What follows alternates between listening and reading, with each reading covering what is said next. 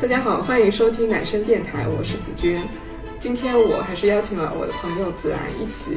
来聊这一期的播客。这一期我们是聊的《那不勒斯四部曲》。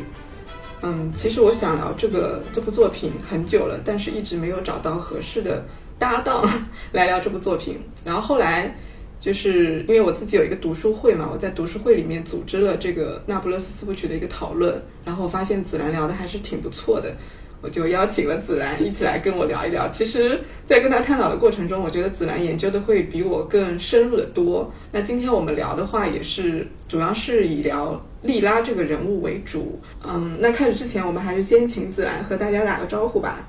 Hello，大家好，我是子兰。子兰是第二次来到我们的这个节目了啊。嗯，那我们就开始吧。就是我，我先给大家整体介绍一下这部作品。二零一一年到二零一四年，就是这个意大利作家埃莱娜·费兰特，他是以每年一本的这个频率出版了《我的天才女友》、《新名字的故事》、《离开的、留下的》和《失踪的孩子》这四部情节相关的小说，就被称为《那不勒斯四部曲》。他们以史诗般的体力描述了两个在那不勒斯贫穷社区出生的女孩持续半个世纪的友谊。就我前面讲的这段话，它是豆瓣上面关于这部作品的介绍。我们在看这个介绍的时候，其实能够关注到他介绍的重点是在两个女孩的这个友谊上面的。但我看下来，我其实不是特别确定用这两位女性的友谊来概括这套书的核心内容是不是确切。前两年呢，我看到这部作品很火热，我是买了其中的一本，就是《离开的留下的》这这里面的那个第三本。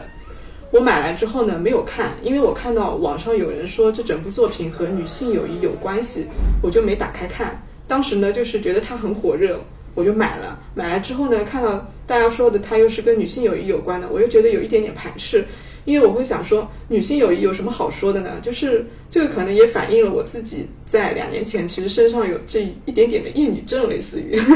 就是我自己身为一个女性，我居然觉得女性友谊有什么好谈的？可能以前看的这些文学作品中，很少有正经的把女性作为一个。非常重要的位置，以他们为主体来描述这样的一个作品，所以我一下子听到这个词，我会觉得乏善可陈吧，没什么好看的。但是后来我还是在更多人的一个影响下面，把这部剧以及他的那个书给看了。看了之后呢，就正好也是在今年，腾讯视频它在引进这个电视剧《我的天才女友》的时候，它的那个海报，我想应该有不少人都看过吧。当时我看了之后，我就想，哎，就是。恰恰验证了我最前面说的话，就是用女性友谊来描述这部作品，其实是远远不够的。因为在这个海报上，它也体现了这个词，就是因为这个词其实给了很多人贬低这部作品的这个切入口。因为我们如果看过这个海报的话，都知道它上面写的是“塑料闺蜜情”，对吧？然后打开那个腾讯视频的 APP，它的那个电视剧的启动页面也写着。兴风作浪的闺蜜，一生姐妹一生仇，你就觉得很 low。对，就是这部作品就感觉有被简单化，就就就有这种感觉。所以当时网上有很多人就是因为这个东西愤愤不平嘛。那讲到这里的话，就是如果在听这期节目的你还没有看过作这部作品的话，呃，我想先提个个人的小小的建议，就是如果你要去看的话，我觉得还是要先放下“女性友谊”这个词，就不要带着这个角度来看这部作品，就可能把关注点放到更丰富的一个个鲜活个体的这个人物成长上面去看，就可能就会发现费兰特写的真的非常的不错，就是跟很多读者一样，或许你也可以在埃莱娜。然后和莉拉就这两个人物身上同时找到自己的影子。就如果你是女性的话，那如果你是男性的话，我觉得就这部作品可以让你了解更多元化的女性，因为她们确实非常的真实。我在准备这期播客的时候，我也去看了《巴黎评论》这部书里面，因为费兰特他接受了一个采访，那他对于《那不勒斯四部曲》有自己的一个概括，我也想跟大家分享一下。他就说，埃莱娜就是莱农。埃莱娜和莉拉之间的差别，很大程度地影响了叙事策略的选择。但他们俩都经历了一个正在发生变化的时代，就女性处境发生了变化，这个是故事的核心。就他很强调这个是故事的核心。那莱农对自己的要求很高，他很勤奋，每次都能找到自己需要的工具，积极地参与这个世界。但莉拉比莱农表现得更活跃，尤其是更激烈。他彻底的参与了这个世界，更低级，更发自肺腑。所以从费兰特的叙述中，我觉得也可以看到两个关键词，就是女性的处境以及她整套书里面体现的这一个变化的时代。所以我觉得可能我们站在历史的背景或者说时代发展的角度下来看待书里面两位，呃，包括两位女女主在内的所有的女性和男性们的这个人生轨迹，我们贴合时代背景来看他们的所作所为，可能也能够更加理解，就他们哪些行为是具有创新和突破意义的，有哪些是受限于时代的，就我们不能因为他们做错了或者做的不够好而去对他们过多的苛责。那我们就请子兰给大家介绍一下这部作品的时代背景吧。好，跟大家简单说一下《拉布罗斯四部曲》它发生的历史时代背景。首先，第一部他们的童年是发生在二战，二战结束之后。当时战争结束之后呢，就是虽然说法西斯被打败了，但是法西斯的势力还是存在的。而索拉拉家族其实也就是当地所代表的，当时是残存的法西斯暴力组织。而且还有一个就是战争之后，他们的就是物资非常匮乏。我们可以看出，在不论是在电视剧里面还是在书里面，都可以描可以看出，莱农和莉拉他们生活的程序是非常的贫穷困难的。对。而在他们的青年时期，你们有也可以发现，就时代就是时代开始发展了。就当时当时是在冷战还没有刚刚还没有开始。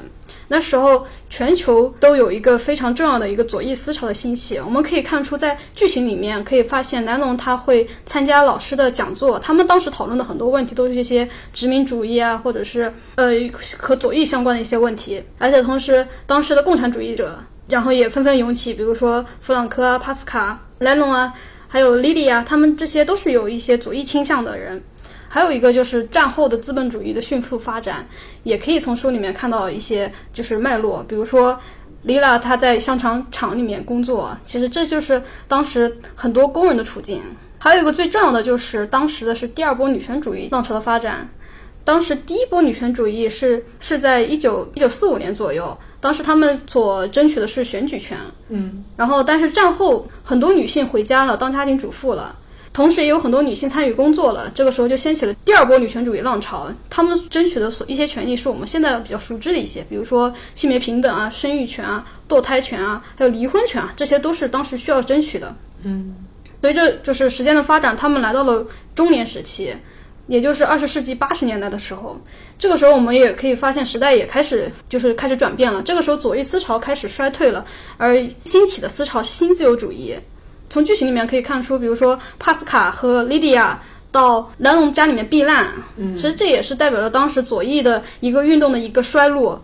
还有一个最重要的就是，呃，莉拉当了程序员，其实也是代表了当时就是信息技术革命开始了，就是电脑技术开始发展起来了。关于女性主义运动的话，那就是当时的女性主义就是开始扩大化了，然后也可以看出南龙他写的很多的都是女性主义相关的小说，他的小说在当时非常受欢迎。这其实也有一个当时的就是女性主义思潮开始扩大化的一个背景影响。嗯，到老年的话，就是呃，可以看出当时苏联解体之后，美国的他的就首席地位在全世界确立起来。南龙的他两个女儿都先后去了美国，她的丈夫也去了美国。教书嘛，对，这就是就是整本书的当时的就是历史发展的轨迹。嗯嗯。那说完这个作品的这个历史背景，我们就来正式聊一下这个莉拉这个人物。我我先谈一下我对莉拉的这个整体的印象，就是我刚刚我们开始之前，我也跟子兰在聊，就是我对莉拉其实一开始这个感觉是比较一般的，因为我是先看的电视剧嘛，看了三三季的电视剧，然后第四本剧还没出来，我就是看了那个书。看完之后，我就发现我对他确实是有一些欣赏和钦佩的，但这个是基于我的理性的思考。就我在分析他这个人物的时候，我就觉得，嗯，他身上还是有闪光点的。那如果要说有情绪上的共鸣的话，好像不如莱农来的强烈。这个也是让我觉得，我是不是看的还不是特别的，嗯，深入的一个原因。我在想，是不是我的问题？就是我应该对他有更多的共鸣才是，就对自己有一些怀疑。然后我对他。印象最深的是有两点，就第一个就是他的天赋确实特别高，比如说我们都能看到他的这个学习语言，然后他在看书的过程中，他的这个理解能力、抓住核心的能力，确实比莱农要强了很多。他辍学之后，他自己设计写字都是非常的时尚，走在时尚潮流的最前端的。那后面他又学习计算机语言等等等等，就是感觉好像轻轻松松就能达到顶级的那种状态，就毫不毫不费力的那种。那他这种显示出来的天赋，有的时候我也会在无意中和莱农那种勤勤恳恳的努力去做对比。就我不知道你有没有对比？嗯，对，就是我觉得这种对比可能就是无意识的，也不知道是不是费兰特刻意对比出来的，或者说这本书是以莱农的视角来写，可能他会更加凸显莉拉的这种天赋。但是总之就是看起来会觉得莱农的这种呃班里成绩第一啊什么的，好像也没啥，但他其实已经很厉害了，对吧？但是避免不了有这种感觉，就是觉得莱农他好像一直都走的还挺费劲的。我我是觉得，就是莉拉的这种天赋和才能，可能是是不是有这样的一个缘故，就是让他变得他的性格中更多了一点点的傲慢和自负。第二个是他整个人就给我的感觉就特别的刚硬，就是他和嗯黑手党嘛，我们说索拉他们那一派，就是这种暗黑势力正面刚的这种硬派作风。他绝不妥协，他甚至年纪很小的时候，他就会用那个刀，裁纸刀，对他用那个裁纸刀就会威胁人，就让我觉得他身上的这个刺特别的尖锐，而且他的能量特别的充沛。从小学开始这么小的年纪，一直到他长大，这持续几十年过程当中，他的能量我就感觉就非常的充足。那这种非常强硬的爆发式的这种行事作风，我在看的时候我会特别担心，就他会不会因为他能量喷射出来，他想要去跟别人对抗的同时。最终有一定的这个反作用力返回到他身上，然后伤到他自己。其实我看的时候，内心是有时不时的会有这样的一个担忧的。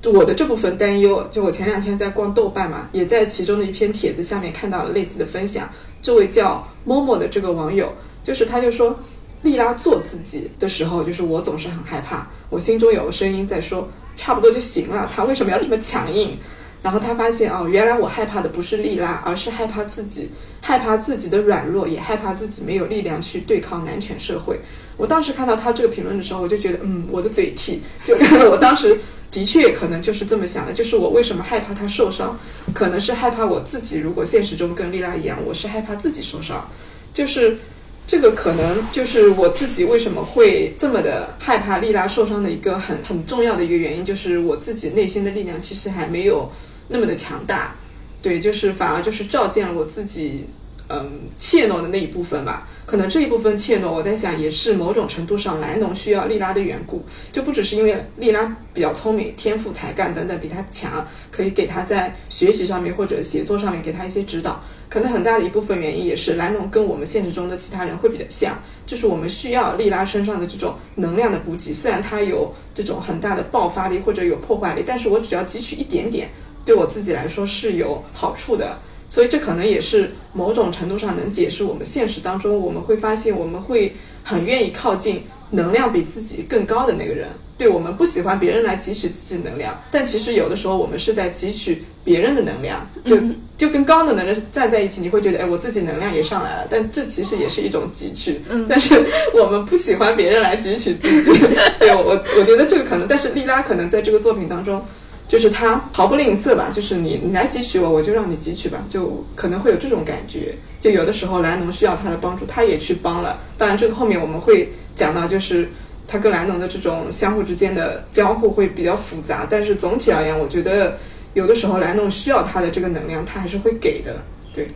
这个。也不能说是丽拉给他的，其实也是雷农自己争取到的。因为当时丽拉身边其他所有女性，所有或者说所有人都没有注意到丽拉她身上这个独特性，她的力量感，只有莱农感受到了。其实也可以看成就是是莱农自己获取到了丽拉的能量。嗯，丽拉她是一直都在那里的，只是莱农发现了她，得到了她。你你说这是不是也能说明，其实莱农也是挺敏锐的？对，就是他能发现身边有一个人。还挺好的，对对对，其实我觉得 Nano 和 Lila 它代表的就是两种不同。不同方式的女性觉醒，Lila 她是一种先天性的，就是天赋性的女性女性觉醒。嗯，就她从一开始就知道自己想要什么，同时她的所有的技能树都点满了，所以她想要什么都自己去争取。但是 Nano 它是一种后天性，就是后天式的觉醒的，它是需要看到别人的参考性，她才能跟上去，这样去觉醒。就是我们日常生活中，我们的女性觉醒其实也差不多，就是这两条路，不同的走不同的路。对。那那你对莉拉整体有什么样的印象吗？我觉得莉拉她是一个很矛盾、很复杂感的一个人。就首先她是一个非常具有能量的，或者说她是所有的天赋点都点满了，嗯非常厉害的一个人，看起来无所不能的一个人。就是书里面描述，就是感觉莉拉她是一个像一个魔鬼一样的，嗯，对，对。但是同时，莉拉她又是一个非常具有一个毁灭性的人类，就是她和和周围的人，他会导致别人嗯把事情搞砸，不喜欢别人，嗯，还有和周围的人关系很糟糕，或者是把什么东西不想要的扔掉之类的，这样他有一个创造性，还有个毁灭性，就杂糅在丽拉这一个人身上。嗯但是我在看的时候，其实我有一个困惑，就是包括我在豆瓣小组上逛，就是我不是特别明白，就是为什么那些剧里的很多的男性他都会被莉拉给吸引，就是是跟莱农一样的原因吗？就是因为他自己身上有这种创造力和很大的能量，觉得靠近他可能会得到什么好处，但是他们去靠近他的时候是基于这种理性的我需要他，可是，在看这些作就是电视剧或者看书里的时候。感觉好像他们又是爱上他了的那种，就我要去追求他。就是就是书里面的是很多男性，就是把尼拉塑造成一个万人迷的形象，对啊，但是就是在但是在书里面，或者说在剧里面啊，就是这、这些不同的男性人物追求妮拉，他其实目标是不一样的。比如说斯特凡诺，还有他的马尔马尔切诺，嗯。这两个人他是单纯看上了妮拉的美貌，嗯。就是妮拉的美貌可以作为自己的一个炫耀的资本啊，娶了一个漂亮老婆这种，嗯嗯。他们是是这样爱上妮拉的。但是比如说米凯莱、嗯。恩佐还有是帕斯卡这些人，他们是喜欢上了妮拉身上那种就是桀骜不驯的特质。嗯像这些男性，他为什么会更喜欢桀骜不驯的莉拉，而不会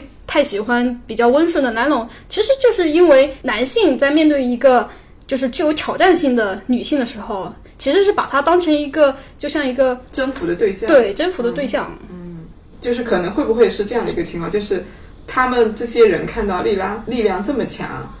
其实是害怕自己被他给打败或者是折服之类，所以我要反过来要控制住他。如果他愿意跟我交往或者结婚的话，那我就相当于把他压制住了，然后我就有炫耀的资本。对，最典型的就是米凯莱。米凯莱之前后期有非常强烈的追求莉拉，对，他就是说，你为什么要去做这些乱七八糟的事情？你如此聪明，我给你买一座房子，你在里面好好的创作，怎么都行。嗯但是莉拉拒绝了。其实米凯莱他的想法就是这样，就是他作为一个阅女无数的人，嗯但是他却唯一的就是他没有办法得到莉拉的青睐。他觉得他他看就他看中了丽拉身上这种宝贵的特质，他想拥有它，他想占有它，但是他却占有不了。那么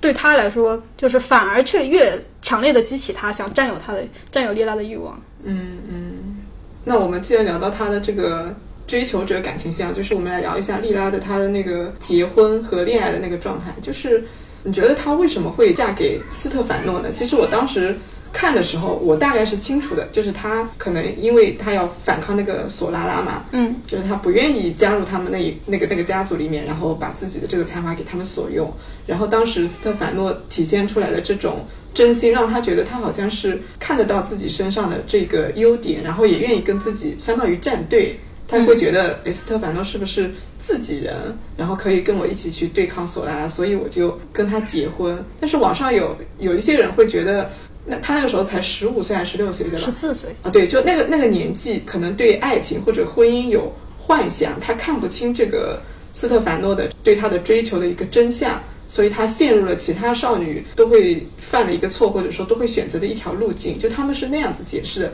会觉得，嗯，莉拉还不是特别的成熟，所以她进入这个婚姻是是错误的，她犯了错，后面她醒悟了之类的。嗯，我我是比较倾向于前一种，就是我自己的一个看法，就是他是虽然他年纪还很小，但是他是基于理性的思考的，就是我我要拉一个人跟我一起来反抗另外一个我要对抗的那个人，虽然我的这个选择可能不是那么的好，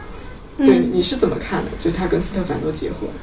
我觉得可以说，他当时确实是有少女恋爱的幻想在里面，但其实我觉得更多的还是有丽拉她自己的打算。就是首先，丽拉她是一个非常善恶分明的一个人，嗯就是她觉得不对的事情，她坚决不会去做。她当时之所以选择斯特凡诺，是因为当时斯特凡诺的他的父亲啊，唐阿奇勒，嗯是当时当地的一个黑手党，也是一个非常暴力的人。但是斯特凡诺本人却是一个非常和蔼可亲的，嗯就是当时丽拉认为他已经和他的父亲就是父辈就是切断关系了，他不再是那个暴力的人了，他是一个向善向好的。所以在这种情况下，斯特凡洛和一个暴力的索拉拉兄弟两个，就是而且斯特凡洛当时也属于就是当时小镇上也比较有富裕的人，那么这个时候就很明显，就是丽拉她自然而然会选择和斯特凡洛结婚，但是和斯特凡洛结婚其实也是作者特意安排的一个典型人物，就斯特凡洛他其实代表着女性在成长路上所遇到一所遇到的一种陷阱，那就是财富陷阱。比如说，当时丽娜嫁给斯特凡洛一开始的时候，我们会发现丽娜一开始是风光一段时间了。她坐着豪车，穿着不同的新新款衣服，然后住在新房子里面，大家都喊她卡拉奇太太。对，就是当时就觉得这个女人啊，嫁对了男人啊，太棒了，太幸福了。但其实只有丽娜自自自己知道，她陷入了一个她之前没有察觉到的陷阱，也就是财富的陷阱。她看起来成为了卡拉奇太太，但是她却。被迫把自己的本名就是 Lila 给就是默认要要否认之前的自己，然后扮演一个卡拉奇太太。嗯，就是他要去管那些肉食店铺，后来又开了新的一家。对对，就所有的人都希望他成为一个贤妻良母标准的卡拉奇太太，让他生孩子、照顾家庭之类的所有的这些，但是唯独他不可以成为自己。嗯嗯。那么，对于 Lila 这种就是很明确有自己目标的人，他是不会受限于一个标准的角色里面的，所以他会在这个角色中非常的难受，非常的痛苦。嗯，这个是不是也是他那个出轨尼诺的原因了？对，就是他可能那个时候还没有找到走出这样的一个既定的角色的一个方向或者思路。对，就他困在里面了，然后正好是那个时候是莱农他们要去那个什么海滩，然后邀请他一起过来。对。就比如说，你看 Lila，，她很小的时候因为很贫穷嘛，所以 Lila 意识到了钱的重要性。然后她通过嫁给斯特凡洛获得了钱，但是当她获得的钱的时候，她发现，即便获得了钱，她还是没有自由。这个时候，她就她就会把方向转向其他地方，比如说尼诺，也就是尼诺，其实也是作者安排的另外一个女性陷阱，也就是知识的陷阱。这个是不是有点像我们现实中就是？嗯，因为我之前看到过一个理论，就是女性在亲密关系中，她对于深度交谈的这个需求比男性要高得多得多。如果她发现我现在嫁的老公，我虽然很有钱，但是我跟他聊不到一块儿，我就会要去向其他男人去寻求这种所谓的 soul mate 灵魂灵魂伴侣，因为他理解我，我跟他聊得来，我想聊的一些文学或者是一些其他东西，我跟他聊得来，那我可能就会选择。丈夫以外的那些男性去跟他们聊，莉拉也是这种情况吗？你觉得？我觉得莉拉她对于尼诺的追求更更感觉上就是妮娜她错认了，她觉得知识或者说文化它是一种没有阶级、没有性别身份的。嗯，对她觉得在知识里面或者说在文化里面，在这种就是交谈中，它是没有性别界限的，所有的人都是平等的。嗯，但是其实是不一样的，其实并不是，就是我们的。我们生活的这个环境里面，它是被这样的一个父权制文化所浸染的，你是逃不掉这样的一个文化氛围的。嗯，就是你以为的平等，但是其实是不平等的。就比如说，很多女性她会去和一些。艺术家或者说什么文学家恋爱，他会觉得和这些艺术家、文学家谈恋爱，就谈一些艺术啊，谈一些文学啊，他会抛弃掉自己的这样的，这就是女性就是劣势的地位。他会觉得我们谈的只是文学啊，为什么要谈这性别问题啊？这些和性别有什么关系吗？没有关系之类的，这会会这么认为，但其实并不是的。就是我之前还在 B 站一个 UP 主看到一个，就是说当女性女性都去追求爱自由的文学家，嗯。但是文学家就是在追求自由，嗯，就是大家会发现这个问题的，就是男性文学家他在追求自由，但是女性却只能去追求那些追求自由的男性文学家。嗯，他为什么不直接去追求自由呢？对呀，就是这个时候我们就会发现这个就是这个一个问题点。嗯，就是很多女性她把自己追求自。就是追求男性文学家的这样的一个过程，嗯，和自己追求文学本身混淆了。其实你自己可以去，自己就可以去追求自由，追求文学家，你不需要通过一个男人的这样一个中介。嗯，呃，当然也有一些很多的时代原因，比如说当时女性她是没有出版的机会啊，或者说没有从事文学的这样的一个环境，嗯，她不得不去通过男性这样的一个中介去来完成自己的文学梦或者其他的梦想。但是丽拉她好像没有这样的一个文学梦想，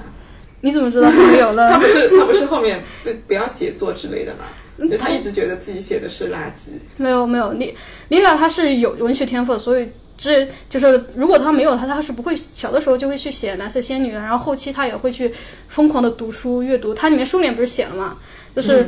嗯，南龙发现就是他们小学老师他们的图书馆借借阅中，Lila 是数量是最多的。他借了他爸爸、他哥哥的那个对名字去借嘛。对，就是可以会发现妮娜她本人是有这种文学文学追求的，但是她后来之所以放弃，是因为她意识到金钱更重要。对，然后后来发现她，当她发现获得金钱之后，金钱并不是必要的，她这时候转而去追追寻和她有就是看似有灵魂共鸣的这样尼诺在一起。嗯，但是其实也是失败的，因为在这样的一个就是父权制文化这样的一个环境里面，女性她是被排斥作为一个文学创作者的。这也是为什么妮娜修改了尼罗的文章，把它改得很好，尼罗反而却非常的焦躁，甚至是以此为理由抛弃了莉拉。就是会发现尼罗他本身就是他是一个披着文学文学少年这一个皮，但是他的内核还是一个传统男性。嗯，就是你你作为一个女性，你是不能够来就是修改我的东西，或者你不能在这个知识、就才华这个层面，你不能够超越我的。对对你企图要挑战我的这方面的权威。对，还有一个，比如说，就是后面就是 Nano 耿耿于怀的，比如说尼诺说了一句他什么妮拉在性方面并不好，嗯，当时 Nano 在还在脑子里面脑补说这是什么意思啊，这个之类，但其实很简单，就是妮拉她永远都是就是我行我素的，她不会去刻意去讨好男性，说什么某功能很厉害，不会，不行就是不行，然后或者说是夸哎你的文章写得很好，呃不会，你写的不好就是不好，我要来改。就会发现尼诺他也是面临像斯特凡诺一样，他得到了这个女人，得到她的美貌，得到她的一个非常独特的特质身身上的特质，但是他却发现他控制不了她。嗯就他就是不止在他的专业领域要挑战他，而且在性生活上面，他也不会像其他女人那样就是取悦她。对对嗯所以他可能在觉得在这方面，作为男性的权威不能够满足，他就离开了丽拉。对，关于尼诺尼开利拉，其实还有一个神话隐喻，这里要提一下，就是这个这个神话隐喻，作者在自己的随笔集《碎片》里面也提到过。嗯。就是在就是就是古罗马神话里面有一个狄多女王的神话，就是说当时的一个嗯，有一个男性叫艾利亚艾涅阿斯，嗯。然后他来到了迦太基城，遇到了狄多女王，然后他们两个相爱了。相爱了之后，但是因为这个男主啊，他要去从事自己的事业了，他就把狄多女王抛弃了。那么狄多女王非常的伤心难过而自杀了。这个时候，作者他就开始提出质疑：为什么女性她把爱情看得如此重要，然后失去了爱情，好像她就活不了一样？嗯那么也也是因此，他就塑造了一个在书里面塑造一个 Lila 这样的形象，Lila 她其实也是被 Nino 抛弃了，但是她却并没有像传统故事里面迪多女王一样为爱什么，比如就是自此以后就是郁郁不得志了，从此就一蹶不振了，并没有。Lila 在就是整理好心情之后，她又开始新的生活，她又开始去学学编程。成为一名程序员，然后开公司，做了这些很多了不起了不起的事情。这其实也是作者在告诉我们，女性她并不是像传统文学里面想所描述的，就是把爱情看得那么重，被人抛弃了就要求生不得，求死不能一样，并没有。你说这个是不是也是莉拉她的一种尝试？因为她一直在那不勒斯这个地区，她在做斗争嘛，就是嫁给斯特凡诺和出轨尼诺，其实都是她的一种尝试的一部分。就是如果这个方式不行的话，那我就再回来，因为她自身的力量一直很充沛。如果是这个失败了，那我就重新再找别的办法去反抗。对有没有这种可能？就是他可能虽然说他享受到了这种恋爱的感觉，但是他可能心里还是清楚的，就是他会去试探或者评估这是不是其中的一条反抗的出路，或者说能够让他呃将来能够去把那不勒斯这个整体的一个怎么说呢格局也好，或者人们的一些状态也好去做改变的其中的一个思路的来源。我在想会不会有这样的一个成分，就是它不纯粹是。呃，为了享受爱情，就是去跟尼诺。当然，这个我在想，会不会把它拔得太高了？并没有，我觉得妮娜她从一开始其实她像一个生活在框里面，一个非常非常有力的，像一个跳动心脏一样，他一直都在不停的跳动，然后想挣脱这个框。但是他发现挣脱了一个框之后，外面还有更大的框框，就是框在他就是又框住他了，然后他又挣脱这个框，又跳出去，然后又发现更大的框。他是一直，这也是为什么看起来就是妮娜她做在做不停的不断的斗争，她好像有一种源源不断的能量让她做这种斗争，但其实并不是。我觉得她最根本的来源，她就是有一个内心，就是他有个非常坚定的感受，或者说一个原则，就是什么东西是他想要的，什么东西是他不想要的，他只是根据自己的想法或者是需求来做自己的事情。嗯。那你说就是后面他跟恩佐在一块儿，因为他跟恩佐在一块儿，就是在他在香肠厂工作，恩佐是在别的地方工作嘛，他们是居住在一块儿，但是并没有像情侣同居一样的，就只是住在一块而已，对吧？嗯，只是后来才生下了孩子。就在这个比较长的一段时间里面，嗯，我觉得他应该不是那种传统意义上的说我们现在理解的恩佐是他的备胎，然后他无路 就是没有别的男性伴侣了，然后恩佐又从小到大一直呃爱着他，就我们暂且用这个词啊，就是爱着他，所以他就觉得嗯，恩佐或许是一个比较可靠的，可以一起生活或者对抗这个世界的这个搭档，所以跟他在一块儿。但是我其实我没有想的特别明白，就是他为什么嗯、最终会跟恩佐就是一起居住，然后一起工作之类的，是因为莱农离开了那不勒斯吗？就是他会意识到自己想要一个伙伴一起对抗，还是说因为他嗯意识到光靠自己力量没有以前那么充沛了，就诸如此类的吧？就这个事情你怎么看？就他跟恩佐在一块儿，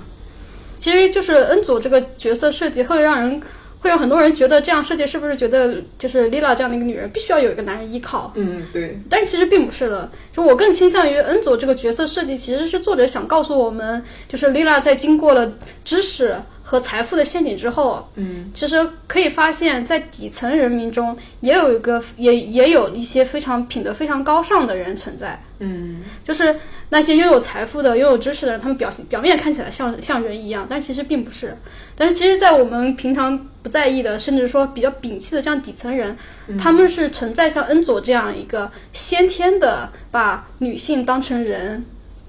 同时尊重他人这样的一个人物存在的。嗯，你这个让我想到我前两天刚看那个恩格斯写的那个《家庭私有制和国家的起源》，就是我把前面婚姻那部分看完了，他就说，嗯、如果在亲密关系或者婚姻当中要实现男女平等的话。就是最有可能出现的这个情况，就是他们都来自于无产阶级，因为无产阶级他没有说我有什么资产要继承给下一代，所以我需要一个女人来给我养育孩子，嗯然后把就是资产继承下去。这样的话，你肯定女人势必是为自己服务。我们在性别关系中，它是有一个权力等级结构，或者性别就是一个阶级嘛。他说，如果两个人都是来自于无产阶级，都是平民的话，他其实无所谓资产不资产的。所以这样的话，这两个人就比较有可能出现真正的性别平等，就是有纯粹的这种关系出现。是不是恩佐跟莉拉她也是，就是莉拉她会意识到恩佐他身上的这种纯粹性，所以他会觉得，嗯，他可能是一个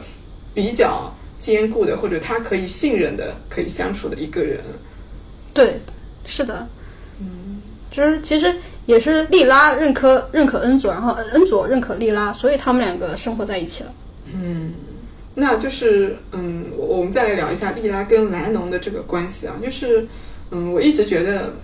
莉拉对莱农的这个态度，他在这四部作品当中跳跃的非常的厉害，就是有几处地方让我觉得很感动，有几处地方又让我觉得很不舒服。很生气，对对对，就比如说那个莱农，他没有钱买书嘛，他后面不是要去读高中、读大学，然后丽拉他自己在那个在那个什么自己的那个店铺里面，他当时叫莱农过来，然后走到那个呃，相当于是储藏室还是财务室的后面，就给他有几麻袋的书。然后那个时候我就觉得特别的感动，因为那个时候应该对他们来说书还挺贵的，他自己就是给自己的朋友买了这么多的书，让莱农带回家。就看到这里，我就觉得，哇！我要是有这样的好朋友支持我学习，我真的是感动的稀里哗啦，就是会有这样的一些时刻很感动。但是也有一些时刻让我觉得，嗯，不能理解，或者说我不是很特别的清楚他的动机到底是什么。比如说小时候他把那个莱农的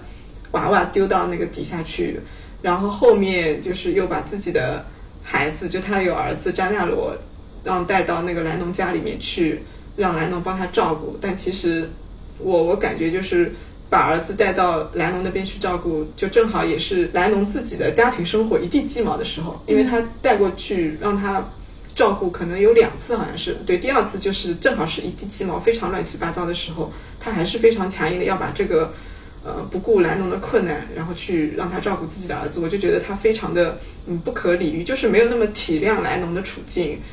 对，然后包括嗯，前面就是莱农在读大学的时候，他把自己的日记本交给莱农去就去保管吧。我在想，他是不是知道自己的一些思想或者自己的才华，其实莱农是需要的，然后他就故意的把自己的这留下自己的这个才华碎片的日记本交给莱农，他要去看一下莱农他会不会继续去引用他的里面的一些灵感去创作，就跟引用。那个蓝色仙女的这个灵感去创作一样，就是他会通过这样的一个呃实验来验证哦我我其实虽然没有上学，但是我还是比你要厉害一点，因为你的所有的创作都离不开我的一些影响，就是有一种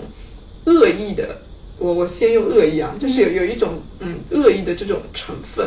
对我当时其实看这个有有一点不太舒服，就是你你怎么理解他对莱农的？就是这个态度，对，就是感觉非常变化，非常的嗯波动的很厉害。对，嗯，就是丽娜对南龙，他是有攀比成分在的。嗯，他其实是一直都很时刻都很关注南龙，就是其实像想想向南龙证明自己其实并没有一并没有落后于他。嗯，但是其实南龙从我因为整个视书的视角是从南龙角度说的嘛，就可以感觉好像是南龙更关注 Lila 一点，然后 Lila 好像。不太感受在意在意就是 Nano 的感受，其实其实并不是，就是 Lila 她其实也是一直在不停的关注着 Nano。比如说第一部书里面的我的天才女友这句话，其实并不是 Nano 说 Lila 的，而是 Lila 说 Nano 的。他 Lina 对 Nano 说：“你是我的天才女友，比其他所有的任何男人女人都厉害。”嗯嗯。但是 Lila，她有的时候也会展现出自己刻薄的刻薄的方面。嗯。比如说。莱农有一次参加高中生的聚会嘛，那一次莱农是很出风头的，他是和周围很多人都聊得很开，大家都很欢迎他。但是盛装打扮的 Lila 却好像被别人冷落了一样。就他融入不进去那些知识分子的谈话内容，对，就是其实对丽娜来说，当时的打击是很大的，因为丽娜当时她是刚刚新婚，她掌握了财富的这种快乐，嗯，还沉浸在这种快乐中，她觉得自己获得了一种就是财富的依，就是依靠，觉得自己很厉害了。但是其实当她进入了这样的一个以知识为主的一个聚会中，她会发现自己的财富失效了，嗯，她和别人身边的人都融不融，就融不融不进去。这个时候，他其实心里面是嫉妒南农的，就他觉得南农可以融入，但是他却他却不行。嗯，所以说他在回来的车上就是讥讽了南龙，甚至为以讥讽南龙为目的，甚至还夸奖了他的那她的不怎么不怎么样的丈夫 斯特凡沃。对对对，就他们两个坐在前面嘛，就一直嘲讽。对他当时说，南龙还是要就是还是要有一个好老公才行啊。其实其实也就是就是丽拉就是赤裸裸的嫉妒南龙。嗯。就是，其实也可以看出，这其实是妮娜她自身的一些一些就是脆弱点，或者说一些缺点。就是她并不是那种就是十全十美的，什么很大方的、很友好的这样的一个人。她其实并不是，她是一个可以说是一个私欲非常强的人。嗯，她也会看不得别人好。当她看不得别人好的时候，她就是会生气，她就是会愤怒。其实兰龙也是一样，当他当他发现丽娜就是做的很好的时候，他其实心里面也是在隐隐嫉妒着丽娜的。莱农呢，就是至少他觉得，哎，莉亚做做到了这些事情，我要跟他保持一致的步调，就是不能落后。然后莉拉就是感觉特别的想要镇压住莱农的这种感觉，就是我容不得你 超越我一点，就是在哪方面比我好。要是我发现你哪方面比我好的话，我可能就要把你压下去。嗯，对，因为。怎么说？因为这两个人物其实是互相照应的，就是以他们双方都以对方为镜子来看见自己，但是还是有个主次关系的，就是主要还是 Lila 作为一个引导者，而 Nano 作为一个被引导者。嗯嗯。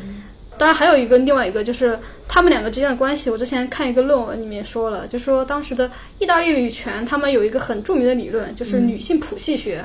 他们女性谱系学和当时的欧美。女权主要的理论就是姐妹情谊，也是我们现在比较流流行的，就是姐妹之间的就互帮互助，不太一样。当时的意大利女权，他们所推崇的这种女性谱系是很关注母女关系的，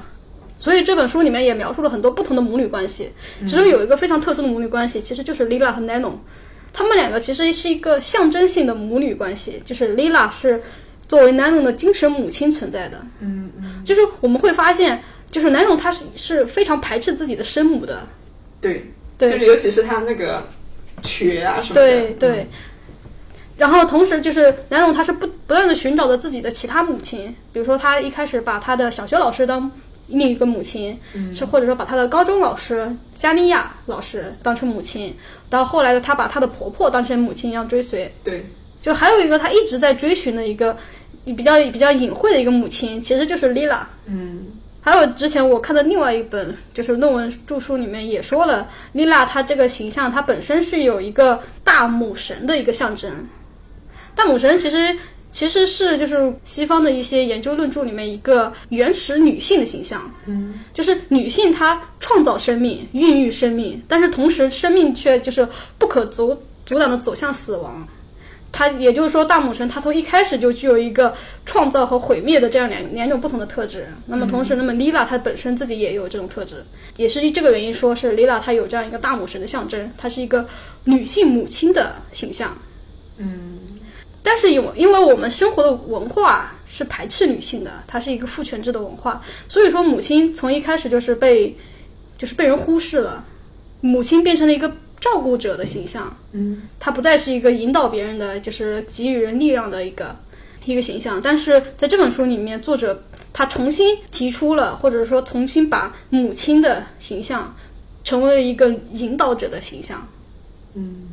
所以就是莉拉，她是那个莱农的一个精神神上的对引导者，精神上的母亲。对，就是关于母女关系，在这本书里面其实也提到很多，就是在作者的其他书里面也很着重描写描写母女关系，而且他其他书里面描写的母女关系，其实和这本书里面 Lila 和 Nano 的关系非常像。就是女儿她会嫉妒母亲，然后同时母亲也会嫉妒女儿。母亲和女儿她们两个也是一个非常矛盾的关系，嗯嗯就是女儿可能想成为女想成为母亲，但是不想成为这样的母亲。嗯嗯嗯。那么母亲可能希望女儿变成就是规定的限定类活动，但是又不希望她太出格。嗯就是她们两个女性的相之间的关联是不同于就是比如说女性和男性和男性和男性之间的关系的。嗯嗯。那现实中很多的母女关系好像都有这样的影子，我感觉。有是有，但是现在的母亲很多都被矮化成了一个照顾者的形象，就是我们真正的母亲还需要我们自己去追寻，就是我们需要一个自己认可的一个精神母亲，就像莱农一样，他在不停的追寻新的母亲。嗯，所以我们可能需要现实中更多的女性的榜样。对，而且尤其是他这本书里面后期还有一个身份转换的一个过程，比如说一开始是 Lila 帮助南农，但是后来渐渐变得就是南农变得越来越强大了。嗯，尤尤其是在地震的那会儿。对，因为在地震，还有一些，还有当时 Lila 在工厂里面受到欺凌的时候，也是 Lila 啊，不是，也是 Nano 去帮助她的。嗯，对。就是这个时候我们会发现母女关系它倒转了，这时候 Nano 变成了一个就是 Lila 的引导者，嗯，然后 Lila 变成了一个孩子一样非常脆弱，需要需需要别人关怀，需要帮助的。就是这些事情你也会发，就是在看的过程中，就是莱农他可能是。就是小心翼翼的去探索到了哦，原来莉拉她也有脆弱的这部分，嗯原来我也有能力去帮助她，或者说我在这些点上，我其实是比莉拉要能量更强的，嗯就是我是更坚硬、更扛打的这种感觉。对，就是有个很明显的，就是书里面有提到，比如说 Lila 刚新婚开始的时候一直怀怀不上孩子嘛，对就是书里面有一段话是这么写的，他说，就身边的人都觉得 Lila 她是一个魔鬼，她把刚生出的孩子都掐死了，嗯对之类的，他觉得她是一个很可怕的女人。嗯但是南农意识到，他觉得并不是，并不是因为她很可怕，她很强大，恰恰相反，是因为 Lila 太脆弱了，嗯，她太瘦小了。所以说，他生不出孩子。这个时候，丽就是 Nano 他发现了 Lila 身上的力量，同时又发现了 Lila 身上的脆弱点。嗯嗯这也是为什么作者他写了双女主。为什么？因为就是他需要这，就是需要这两个女生，就是不断的就是汲取双方的就是优点，嗯同时反思自己身上的一些脆弱的点，然后由此达由此达成一个就是向更高一阶进步，或者说达成一个成长这样一个结果。嗯，就是最终他们两个人都成长的话，可能这些就是对抗的这些或者相互嫉妒竞争的会慢慢的会弱化掉，嗯，就彼此包容、相互扶持的这个成分会更多一点。对就这可能在他们第四部就是偏老年的那那里会体现的会比较明显一点。对。其实这个书里面还有一个，就是像《红楼梦》一样，就写了那种大小主角一样的印证。比如说，那个小学老师其实是印证着失败的南龙的形象。嗯，就是南龙如果说他没有成为一个大作家，或者说他没有考上很好的大学，他们他可能就会变成像他的小学老师一样，就一辈子在教书，就要过着这样的一个很普通的生活。嗯嗯就是还有一个就是米勒的印证，就是他的就是他们社区有个疯女人，她的名字我一下忘记了。我也忘记了叫对是什么娜。对，是是南龙她的男朋友的妈妈，嗯是当时的，她就是她其实就是丽拉的一个就是就是斗争失败的这样的一个镜像，嗯嗯。这样一个隐喻放在那里。其实是其实是作者是告诉大家，就是 Lila 就是 Lila 和南龙这一路走来是非常不容易的，就是稍有不慎，他们就可能会退回那那样的一对嗯。对，这也是因为这样的印证，才会就才会就是呃一转头会发现，，Lila 和莱农原来已经成长这么多，他们已经走了这么远的路。嗯，你说这个是不是也是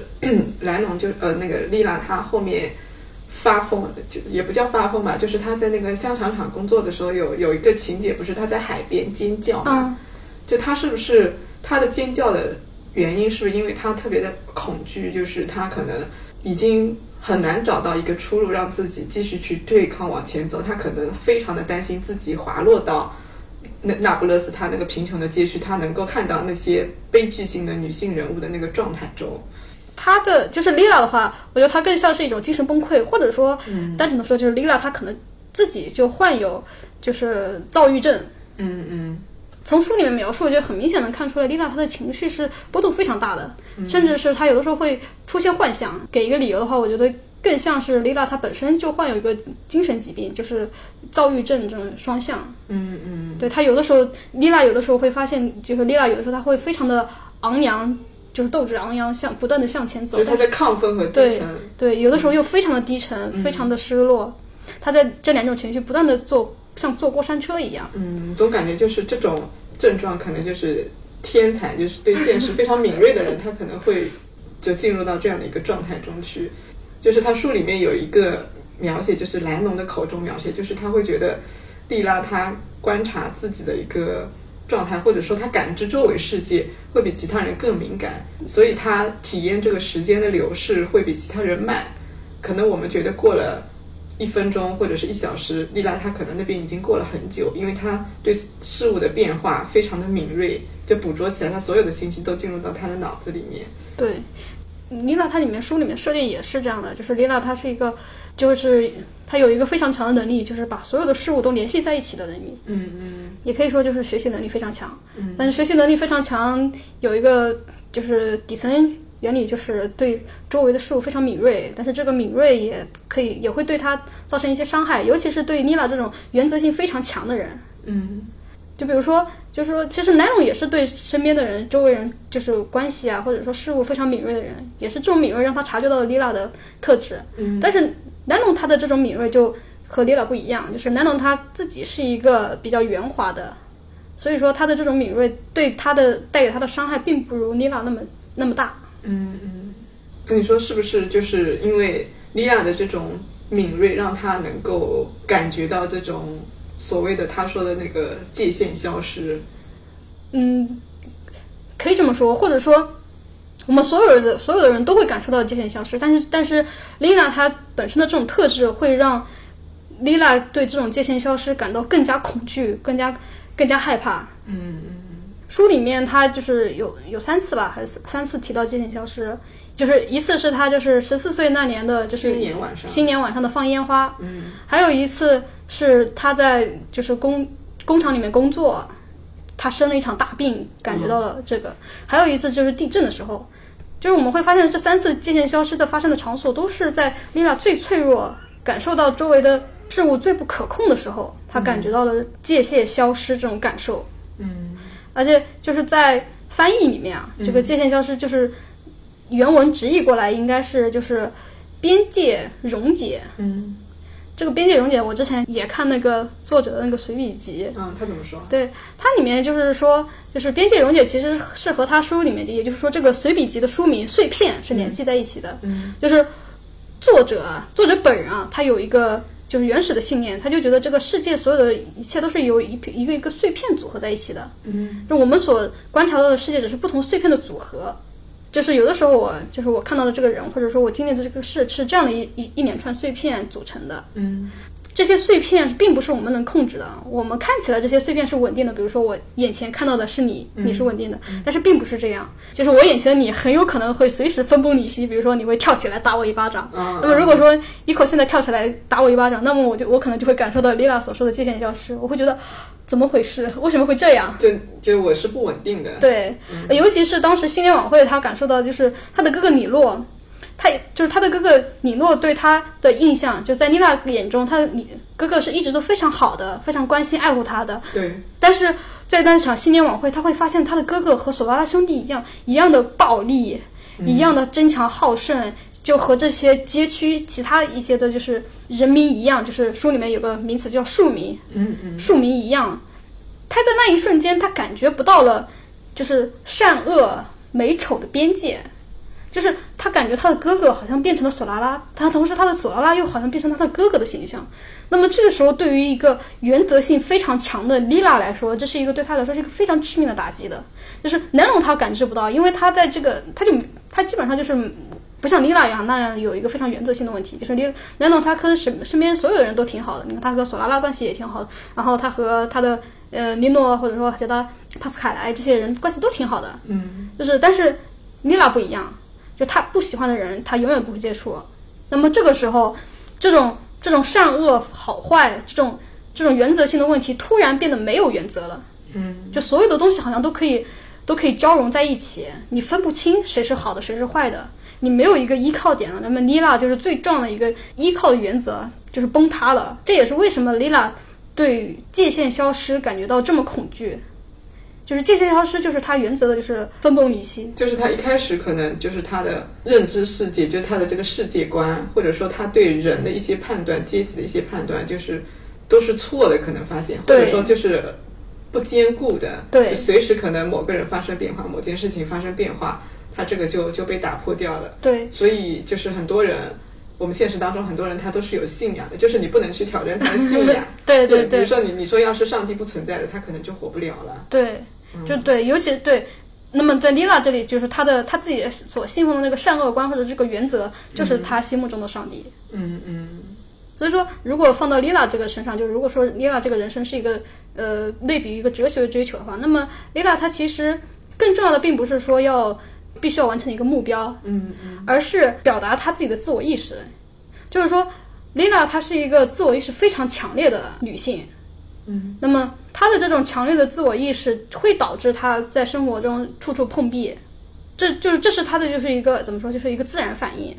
并不是说她从一开始就要啊我要追求一个我要改造拉布勒斯之类的，并不是，她只是在这样的一个生活环境中处处碰壁，她开始做出一个非常原始的一个反抗的一个就是条件反射，就他觉得这些事情不对，我就要去给他对。反抗掉。对，那么这样的话，就是丽娜后期就是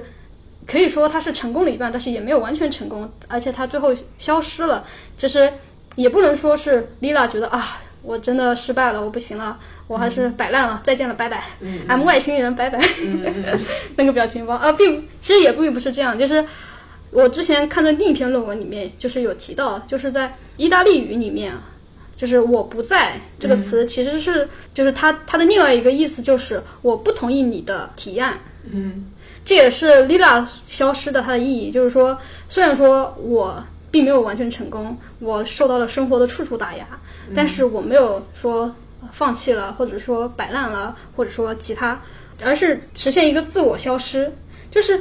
他感觉到在这个世界中，他虽然拥有的就是点了这么多天赋点，但是他生活中还是处处碰壁，他还是生活非常不顺遂。他到最后选择一个自己的结果，还是一个就是一个自主意识非常强的，就是自我消失，就是只有我自己可以让我自己消失，我不是被人就是被动死亡的，或者说我自己等死的，我是自己让自己消失的，谁也控制不了我，就是连连消失都是我自己决定的。嗯嗯，然后当当然，他这个自我消失也有这个故事情节的安排啊，就是只有莉拉自我消失了，那么南龙才有机会来写他们的故事。嗯，就是我感觉就是自我消失有一种消极对抗的这种成分在，就是我我没有办法对抗，那我最后能掌握的唯一的权利就是我如何处理我自己，就最后仅剩这一部分了，就就会有这种感觉。消极的话，我、嗯我倒不觉得 Lila 这是消极的反应，我觉得，因为怎么说，因为就如果说一个人要一辈子都要积极的斗争，那么确实就像丽娜这样，嗯就到头来就是就一一路坎就是坎坎坷坷这样走过来，嗯嗯那么他到他到这样的一个生命的尽头，他如何去积极的抗争？就是你会发现没有什么可可以积极抗争了。